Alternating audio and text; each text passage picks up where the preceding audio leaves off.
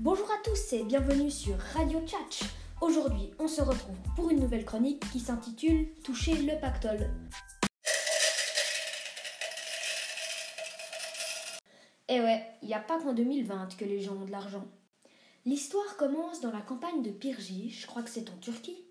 Un homme se balade tranquillement là-bas quand des paysans arrivent et voient cet homme sale et nu. Euh, il a oublié son t-shirt.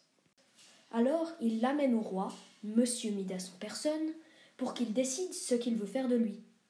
Mais quand les paysans arrivent tout fiers avec leurs saucissons ligotés sur les bras, Monsieur Midas faillit faire une crise cardiaque. Ouh là là là là là là, ouh là là là là. L'homme était en fait Silène, le fidèle compagnon du dieu du vin.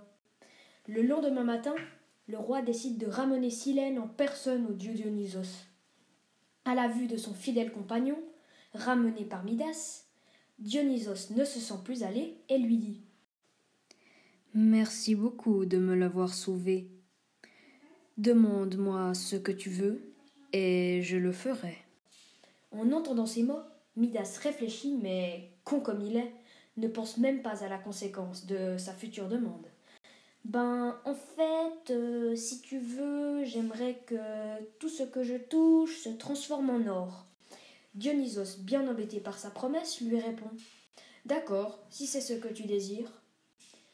Une fois son souhait exaucé, le roi, tout heureux, rentre chez lui dans ses habits en or, ses chaussures en or, sa couronne en or.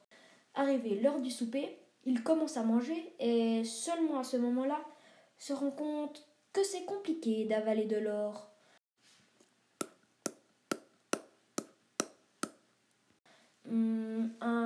Peu trop croquant cette viande.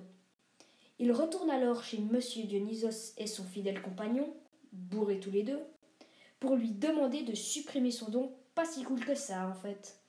Allez, s'il te plaît, quoi, je pensais pas que je pourrais pas manger, mec.